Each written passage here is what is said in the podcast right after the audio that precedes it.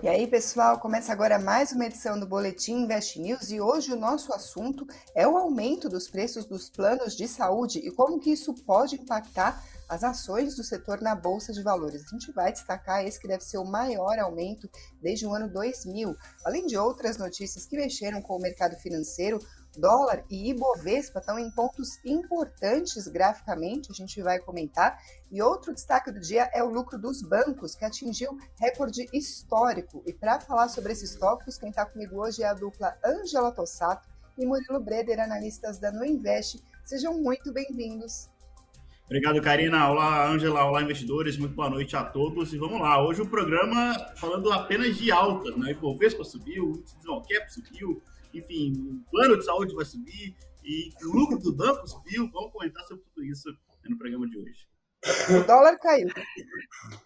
É, positivo, é, caiu. Então, boa noite, Karina, Murilo, né, o pessoal que está nos assistindo. E vamos lá, como a Karina já deu um spoiler, né, gente? Temos gráficos hoje em bons pontos. E eu vou comentar depois com vocês também. Então, vamos lá, né, para mais um boletim. Esse spoiler é fácil, falar que é um ponto importante, qualquer um fala. Quero ver explicar por quê e a gente já chega lá. Começar falando primeiro de planos de saúde, gente. A notícia é o seguinte: a Agência Nacional de Saúde, a ANS, aprovou hoje um reajuste máximo de mais de 15%, precisamente 15,5%, nos planos de saúde, tanto individuais quanto familiares. É o maior aumento que a ANS já autorizou desde que ela foi criada no ano 2000. O índice ficou dentro do esperado pelas empresas do setor. Vamos lembrar que no ano passado, na verdade, teve uma redução de 8,19% nos valores dos planos, isso no meio dos impactos que a pandemia trouxe para o bolso dos consumidores, apesar das empresas terem arcado aí com um aumento de custos também aí no, no, como efeito da pandemia. A própria ANS disse o seguinte, abre aspas, vou ler um pedaço aqui do comunicado. O reajuste acumulado de 15,5% em 2022, com o reajuste negativo de 8,19% em 2021, equivale ao aumento de 2,97% por ano nesses dois anos de pandemia de Covid-19. Fecha aspas. Esse aumento, então, é válido para o período entre maio deste ano, ou seja, agora, e abril de 2023, e vão ser afetados os contratos de mais ou menos 8 milhões de clientes, o que equivale a mais de 16% dos consumidores de plano de assistência médica no Brasil. Essa foi a notícia, vamos falar um pouquinho de efeito no mercado. Falando sobre as ações das empresas, teve alta uh, generalizada hoje. A Apivida subiu 5,22%, Sul América 5,41%, Reddor também do setor 6,12%, Qualicorp 2,67%. Murilo, para o setor, essa notícia é tão positiva assim, porque a gente viu pela própria explicação da ANS que foi meio que anulou né, a queda que a gente tinha visto anteriormente, aí na média ficou um ajuste um pouco menor, abaixo da inflação, se a gente for considerar o IPCA, por exemplo. Mas ainda assim, a gente viu que pelas ações a reação foi positiva. Então, qual pode ser o impacto real para as empresas num momento como esse? Perfeito. A gente precisa tomar bastante cuidado quando a gente analisa, né? Ah, subiu hoje bastante. A gente sempre tem que analisar o cenário, o contexto. Hoje, um pregão de alta na bolsa, né? Generalizada, muitos ativos subindo.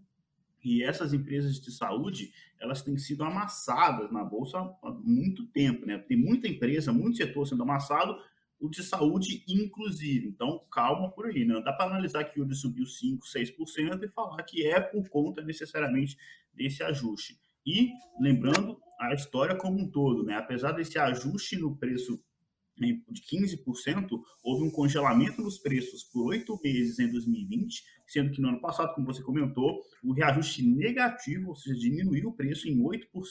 Né? Então, é, e quando a gente faz esse ajuste anualizado, é uma alta de só 2% por ano, é, abaixo da inflação. Então, é, o impacto não parece tão forte assim, tá? Inclusive, é, isso já era esperado, tá? Não, é, não pegou o setor de saúde de surpresa, já era esperado um aumento entre 15% a 20%, então veio aí até 15,5%, então bem em linha com o esperado. É, mas o, o, ponto é o seguinte, né? Como é que essas empresas ganham dinheiro? Porque que em tese subir o preço é positivo, né? Não é tão positivo assim. Eu vou explicar por quê, né? Assim, se você, seja você uma dor de hospital ou de plano de saúde, a história é parecida. É, as, as companhias ganham dinheiro quanto menos sinistro tiver, ou seja, quanto menos você precisar do serviço né, melhor para essa companhia. O melhor dos mundos é você pagar o plano e não precisar usar ele. Né? Assim que a empresa ganha dinheiro. Essa demanda caiu consideravelmente em 2020, por motivos óbvios, todo mundo em casa, tudo fechado. É, isso reduziu o custo das operadoras naquele ano. Agora, criou-se uma demanda reprimida. Agora que né, reabriu a economia, né, aquela um monte de cirurgias que não eram tão críticas assim, um monte de, é, enfim, procedimentos que a gente precisava fazer e estava aguardando para ser feito, isso foi sentido ao longo de 2021, gerando uma elevação nos, nos preços bastante significativa. Tá?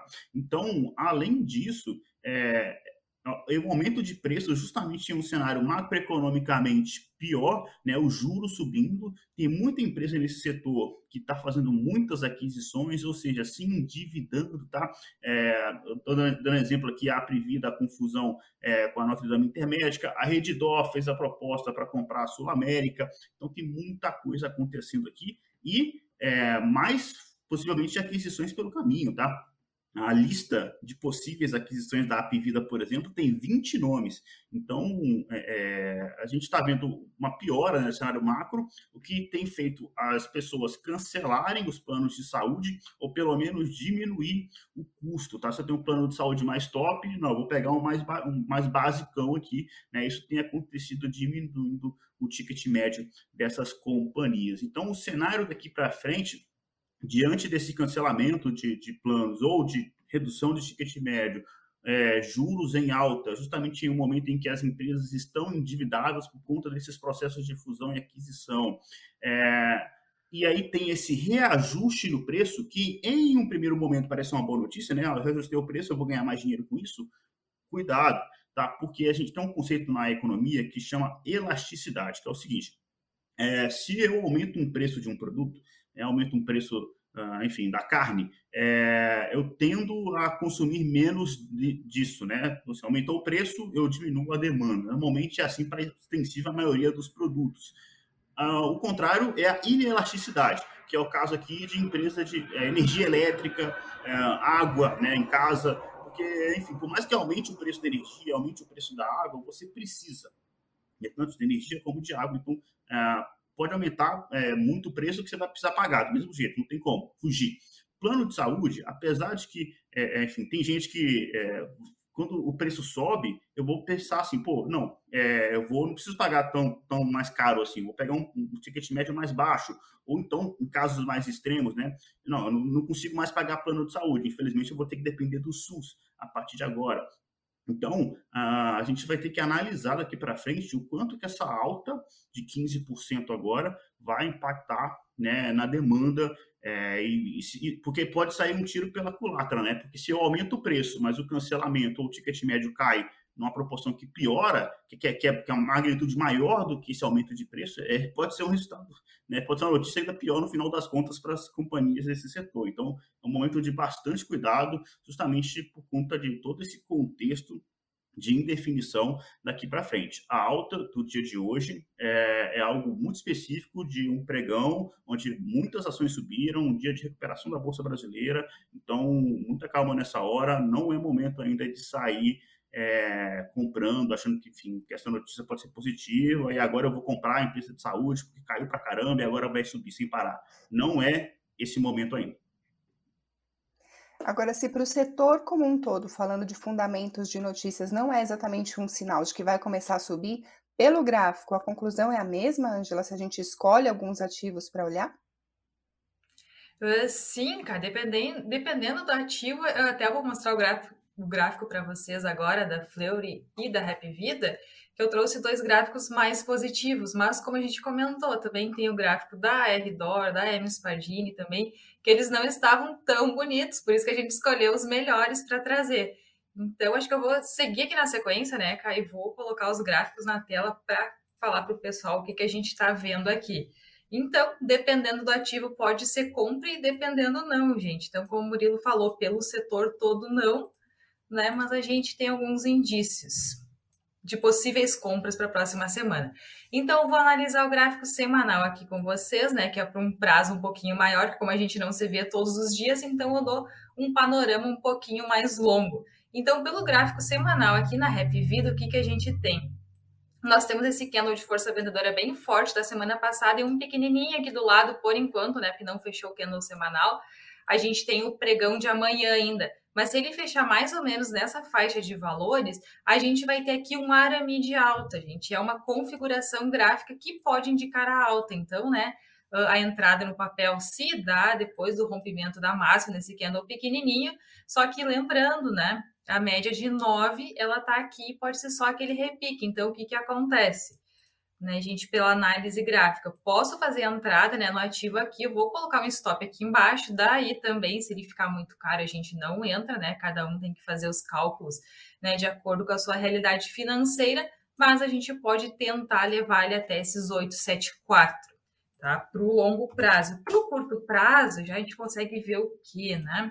Aqui a gente viu essa abertura dele com um gap, né? um gap bem uh, significativo. Mas o que, que aconteceu? Lembra que eu comentei com vocês recém, né, agora há pouco, que ele poderia buscar, então, a média 9 pelo gráfico semanal?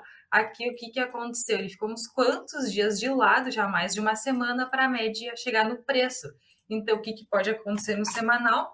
Nesse mesmo movimento ele fazer candlezinhos menores até que a média se aproxime, e aí ele não precisa né, fazer o repique até os 874, mas uh, num patamar menor de preços, como por exemplo aconteceu aqui no diário.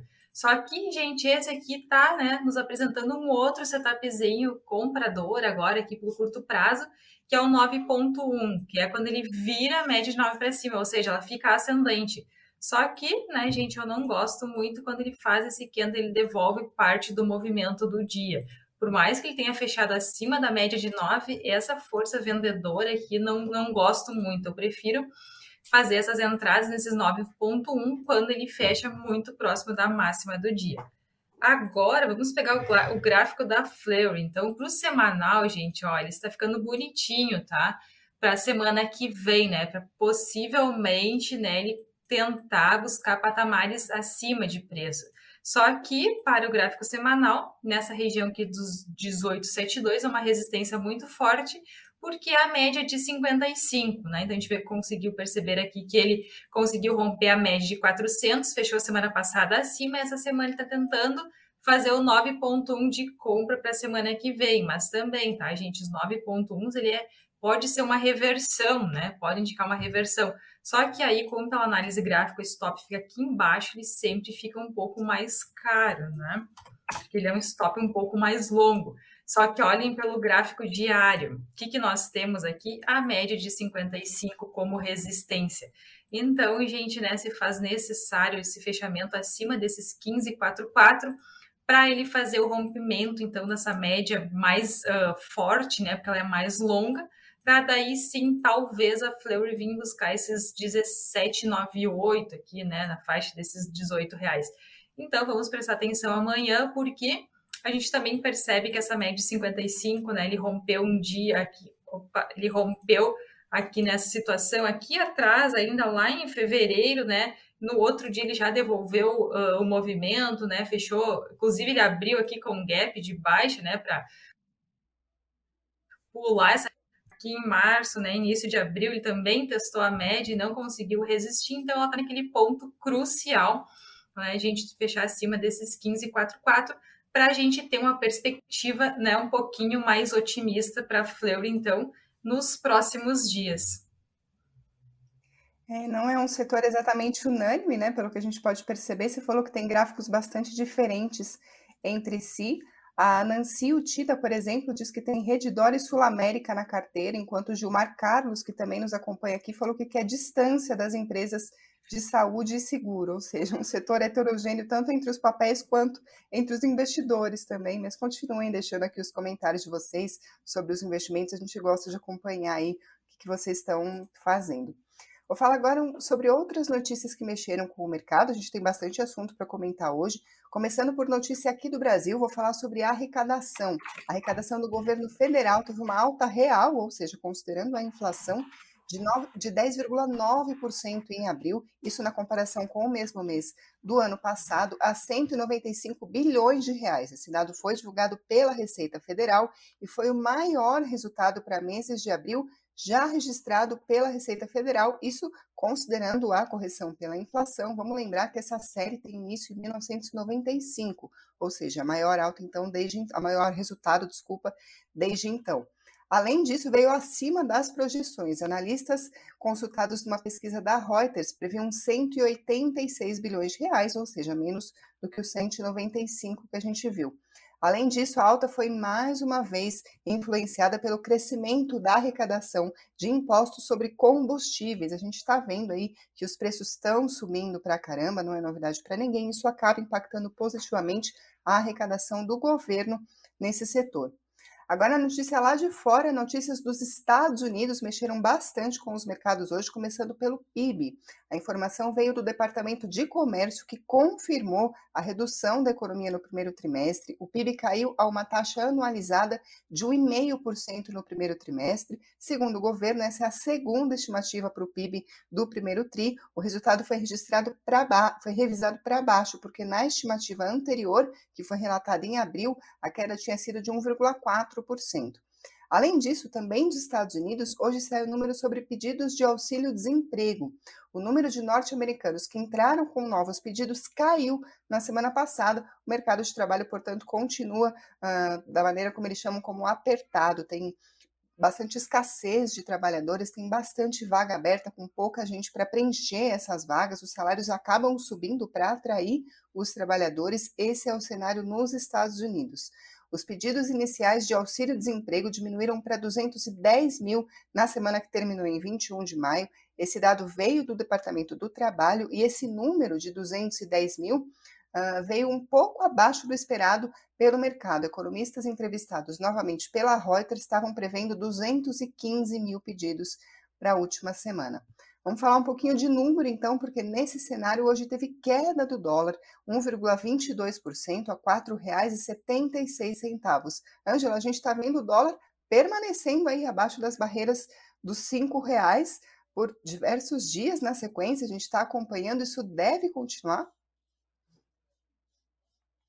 E sim, que eu vou mostrar para vocês no gráfico por quê. Então, vou começar pelo gráfico semanal do dólar, para mostrar para vocês o cenário né, dos últimos dias, o que, que pode ter acontecido. Então, a gente viu aquela mesma configuração que eu mostrei para vocês, daquele 9.1, né, nessa semana aqui atrás, quatro semanas atrás, mas como ele ficou com aquela sombra né, superior, até eu comentei com vocês antes que eu não gosto de fazer entradas né, de compra quando ele fica com essa sombra acima. O que, que aconteceu? Ele encontrou uma média aqui e, né, por três semanas consecutivas, então o dólar está despencando.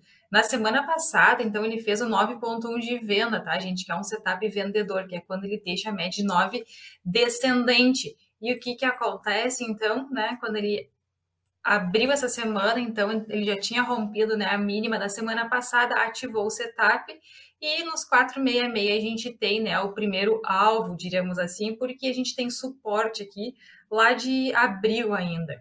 E o que, que acontece? Se vazio gráfico a gente tínhamos antes, né? Que lembra que eu comentei que talvez né, ele não viesse reto lá para aquela região dos quatro reais, e né, foi o que aconteceu. Então, ele fez um topo descendente. Se ele romper essa barreira aqui, né, esse suporte dos 4,66, aí sim, né, a gente pode ver o dólar vindo para a região desses 4,33 aqui, 4,20, né?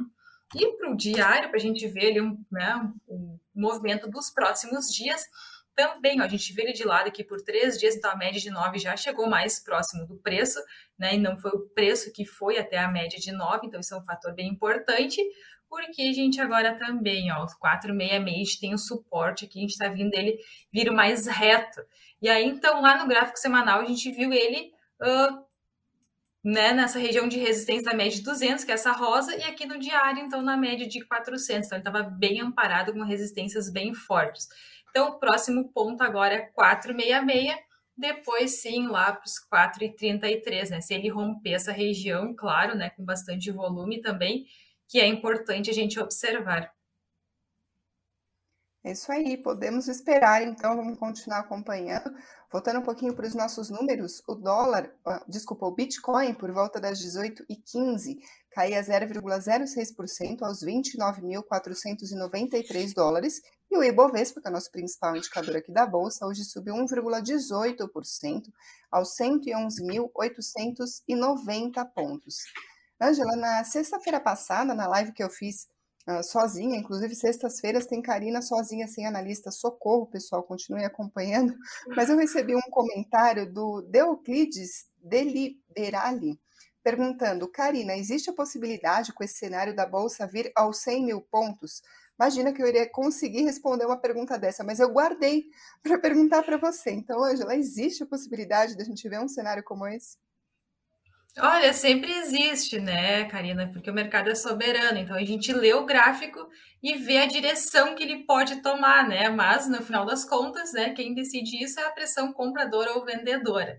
Mas então, assim, agora eu vou fazer a análise do gráfico aqui do Ibov, né, para o longo prazo. Então, o que, que a gente vê? A gente vê um cenário mais otimista para o Ibov, né? Pelo menos é o que eu vejo. Por quê? Porque ele encontrou suporte na média de 200 e agora ele foi em direção a 55, né? Então, para o gráfico semanal, seria bem interessante fechar acima desses 112 mil pontos nessa semana. Então, no pregão de amanhã, porque a média de 55 ela é resistência aqui, né? Então, ela fechou hoje pontinhos abaixo da média, né? Mas a gente tem mais um pregão para fechar a semana. Senão, o que, que pode acontecer, né? Que nem eu comentei também na segunda, ele pode ficar um pouquinho mais de lado porque ele está negociando entre duas médias mais longas.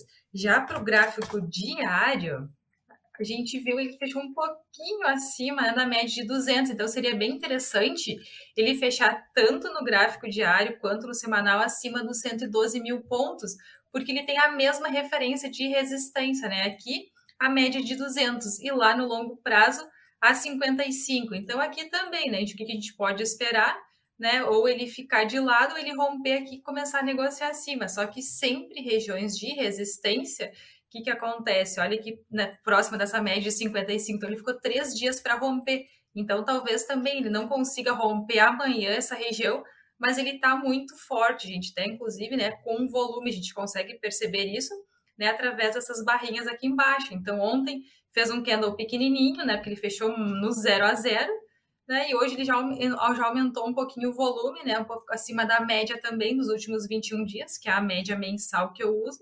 Então, é bem, tá bem interessante a configuração para romper essas duas médias e fechar acima desses 112 mil pontos, cara. É isso aí, vamos continuar acompanhando então. Continuando falando sobre os nossos números, vou passar para os destaques do Ibovespa no pregão de hoje. Entre as maiores quedas, o papel Engie 11 caiu 2,88%, Taesa 2,77% e Semig 2,57%. Entre as maiores altas, dia, dia positivo para o varejo. A Cielo hoje subiu 11,29%, Magazine Luiza subiu 9,7% e a Rumo 6,92%. Agora a gente vai falar sobre lucro dos bancos. Vou começar com uma imagem para vocês. Se você está só ouvindo por podcast ou pela Alexa, não se preocupe, eu vou descrever o que está aí no gráfico, vocês não vão perder nenhuma informação. Não vai dar para ver exatamente o número no gráfico, mas dá para ver aquela linha subindo, subindo, subindo sem parar dá um solavanco ali quando começa a pandemia e depois continua em alta. Esse gráfico que vai aparecer daqui a pouquinho para a gente na tela é o lucro dos bancos. Foi divulgado hoje esse relatório pela Economática, que diz o seguinte: o lucro consolidado dos quatro maiores bancos de capital aberto no primeiro trimestre de 2022 é o maior da história. Então, o que, que significa? A Economática foi lá, pegou os balanços que os bancos divulgaram para a CVM e juntou aí os valores dos lucros para medir como é que está a evolução das somas desses que são os quatro maiores bancos com ações na Bolsa, Itaú, Bradesco, Santander e Banco do Brasil. Uh, a amostra, então, consolida os números desses bancos desde 2006, porque é o primeiro dado disponível para o Santander. Então, para ficar comparável, foi estipulado então que seria a partir dessa data. O lucro líquido consolidado desses quatro bancos nos três primeiros meses agora de 2022 foi de mais de 24 bilhões de reais, como eu estava dizendo, é o maior já registrado no período do levantamento. E aí, no primeiro trimestre de 2022, quem teve o maior lucro foi o Bradesco, vamos relembrar, 7 bilhões de reais, depois Itaú, 6,7, Banco do Brasil, 6,6, e aí depois veio o Santander, 3,94 bilhões de reais. Agora a gente vê esse lucro aí crescendo bastante, mas em compensação, o volume de dividendos foi o menor desde 2014. Falando um pouco das ações, no acumulado do ano, está tudo muito bem, obrigada para as ações desse setor. Itaú sobe no papel Itube 4, 24%, o Bradesco mais de 16%, Banco do Brasil mais de 35%, a alta acumulada nesse ano, Santander mais de 15%. Murilo, tem bastante pergunta que dá para tirar aí desses dados que eu comentei. É, primeiro, claro, eu gostaria de perguntar se o bom momento dos bancos deve prevalecer, deve continuar. A gente viu aí no acumulado do ano que as ações estão num positivo. Agora, a questão dos dividendos de estar no menor volume desde 2014, pode ser algum sinal de alerta ou é mais conjuntural? Muitas perguntas, vamos com calma, vamos lá, vamos lembrar um pouco da trajetória que nos levou até aqui, que foi a pandemia, né? Então, chegou 2020, é, e aí todo mundo botou a mão no freio de uma forma muito forte. Então, os bancos eles diminuíram é, o pagamento de dividendos ali. Então, eles estão agora retomando tá, esse movimento. A Itaúsa, por exemplo, né, que todo mundo fica, vira meme e tal, dos um, dois centavos que ela paga de dividendo. Né, a expectativa é que isso aumente ao longo dos próximos meses aí. Né? Isso, a mesma coisa para os bancos tradicionais. É, a boa notícia é que esse lucro ele pode ficar ainda maior, né? porque é, é, assim, o lucro é um conceito contábil, tá? É, então, tem várias coisas que afetam o lucro. Uma dessas coisas é o PDD, né? A PDD, a previsão para devedores duvidosos, é uma estimativa que o banco calcula ali de basicamente quanto que ele vai levar de calote, né? Então, ele considera esse dinheiro perdido, assim, né? entre aspas, e já tira ali é, do lucro. E aqui é o primeiro ponto, né? A gente vai comparar lucro líquido entre os bancos, é preciso entender, porque, por exemplo, o Itaú, ele sempre teve esse histórico de ser mais conservador, então ele aumenta, né, a PDD acima da média, o Santander ao contrário, tá?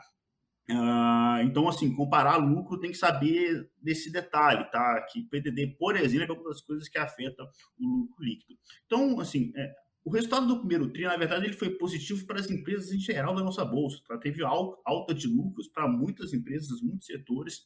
Então, isso tira um pouco o brilho desse dado, tá? porque se, se, seria muito melhor se o banco tivesse né, mais, mais positivo para o banco, se ele estivesse subindo na contramão de outras coisas. Mas não, houve uma expansão é, de uma forma generalizada aqui durante esse primeiro trimestre. Tá? E, por fim, na verdade, o mais importante do que lucro líquido é olhar para eficiência, olhar para ROI, né? retorno sobre patrimônio líquido, e não apenas para o lucro líquido especificamente. E quando a gente pega a mediana do ROI desses quatro bancos no primeiro trimestre, foi de 17% aproximadamente. Isso eles vêm de uma recuperação, né, de uma expansão após o fim da pandemia, onde, perdão, após o fundo do poço da pandemia, para ser mais preciso, que foi no quarto trimestre de 2020, o ROI chegou a bater 12%. Tá? E olha como é que essa dinâmica mudou. O ROI, em 2008, né, muito tempo, mas o ROI era de 27% a mediana do ROI. Então, é um cenário que vem ao longo dos últimos anos de rentabilidade decrescente para os bancos. Só que nesse exato momento a gente, a gente ainda está saindo né, dessa um ano, dois anos aí de pandemia, o cenário ainda é de expansão dos lucros e a expectativa é que o ROI siga se expandindo até retomar aí a casa dos 18, 19, 20%.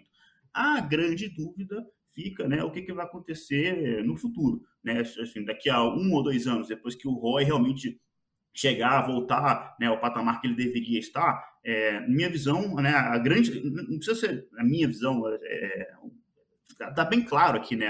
O ROI era de 27% e hoje ele está 17%. A grande tendência é de uma lucratividade menor ao longo né, dos próximos anos por conta de uma disrupção de tecnologia. Tá? Hoje os bancos eles não ganham mais dinheiro como ganhava 20 anos atrás com serviço. Isso mudou. O Pix está aí, por exemplo, ninguém mais paga taxa, paga TED, por exemplo, ninguém vai em uma agência bancária, né, a não ser para coisas muito específicas.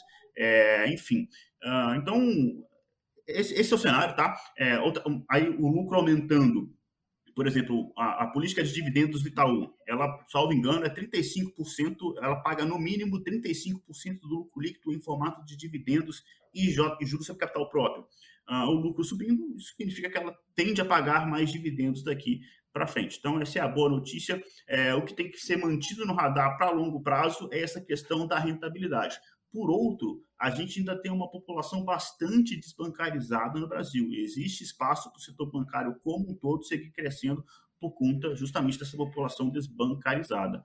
Curto prazo, curto prazo é fluxo, ponto. Tá? Curto prazo é fluxo e aí, quando a gente fala de bancos tradicionais, Itaú, Banco do Brasil, Bradesco, Santander, é fluxo estrangeiro, principalmente, que é o que movimenta a nossa bolsa. Então, a gente veio do primeiro trimestre que esses bancos andaram muito forte, pegando carona nesse fluxo, mas aí agora abril e maio esse movimento deu uma arrefecidazinha, agora no final de maio voltou um pouco, é, então o que vai, o que a gente tem que olhar é fluxo, se a gente quiser saber o que, que vai acontecer com os bancos daqui para frente, é, tem que acertar se o, o investidor internacional vai voltar para o Brasil ou não. É isso. É isso. O Gil Costa comenta o seguinte: bancos lucrando não é novidade. Será que ainda vale a pena investir neles? Angela, olhando pelos gráficos, tem algum que você acha que dá para indicar se é um bom momento de entrada ou não? Sim, cá, temos. Eu vou colocar aqui no, na tela já para fazer análise para vocês. Então, nós temos o Itaú aqui, gente. Né? O Itaú, pelo longo prazo, estou analisando o gráfico semanal, que aconteceu três semanas né, de altas consecutivas, acima de todas as médias, nessa semana fechando acima da 9 também, então, né, possivelmente, né, e também a gente não sabe dia de amanhã, né, gente, mas o gráfico está nos dizendo que ele pode vir buscar essa região dos 28,04, dos 28 reais, então, né, olhando o gráfico, está numa perspectiva um pouco mais altista. E o Banco do Brasil, gente, rompeu uma resistência muito forte. Então, aqui, desde depois da pandemia, né? Claro, também teve uns pagamentos de dividendos e o gráfico já ajustou, tá, gente? Mas assim, ó, essa região aqui dos 37 reais, 36, 50, 37 reais, o que, que aconteceu, gente? Ele testou várias vezes aqui, a gente consegue perceber que ele chegava próximo e já devolvia parte do movimento.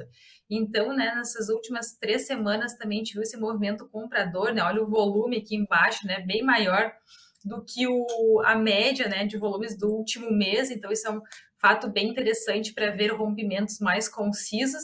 E o que, que nós temos então essa semana, né? Semana passada ele fechou muito próximo da região do rompimento, essa semana então ele já rompeu. Só que o que, que é interessante aqui para o Banco do Brasil? Gente, se ele fechar, né, esse martelinho aqui, né, ao contrário, né, porque o martelo geralmente ele vem na base de baixo, né, tipo esse aqui de trás, então ele é uma estrela cadente, né? Então quando acontece estrela cadente no gráfico semanal, a gente já fica um pouquinho mais de olho porque ele pode vir buscar novamente, então, nessa região da média de 9 aqui com mais força, tá, gente? Porque né, ele faz a abertura aqui embaixo e ele fecha muito próximo da abertura, né, mesmo tendo fazendo aquele movimento comprador bem forte durante a semana. Só que o que, que nós temos de fato positivo aqui, né, se ele fechar acima desses 36, 48, 37 reais, a gente né, tem aquela o princípio da bipolaridade, né? Resistências rompidas se tornam suportes. Então, né, a partir da semana que vem, então fechando acima desses 37, ela vira suporte. Já os outros, cara, não estão tão bonitos graficamente, né? Como a gente já está com o nosso tempo estouradinho aqui, a gente pode comentar na semana que vem. Tá bom, agora, Angela, no começo da live você reclamou que eu dei spoiler nos seus gráficos do Ibovespa e do dólar, mas esse eu posso com isso. O Leonardo dos Santos está pedindo para eu dar um spoiler do próximo Analistas em Ação, o povo pede para eu te dar spoiler, Ângela. No Analista em Ação dessa semana, pessoal, vai ter Ângela Tossato falando sobre dividendos. Não percam, se inscrevam aqui no canal, assim você não perde mais as notificações. Deixem o like se você gostou dessa edição e aqui nos comentários o que, que você gostaria de ver para as próximas. Muito obrigada também a quem está ouvindo por podcast ou pelo Alexa. E, claro, muito obrigada, Murilo e Ângela, mais uma vez pelas análises. De nada, eu que agradeço pelo carinho de sempre. Forte abraço, até mais. Obrigada, Karina Murilo. Boa noite para vocês. Boa noite para quem está em casa e nos vemos novamente na segunda-feira. Tchau, gente.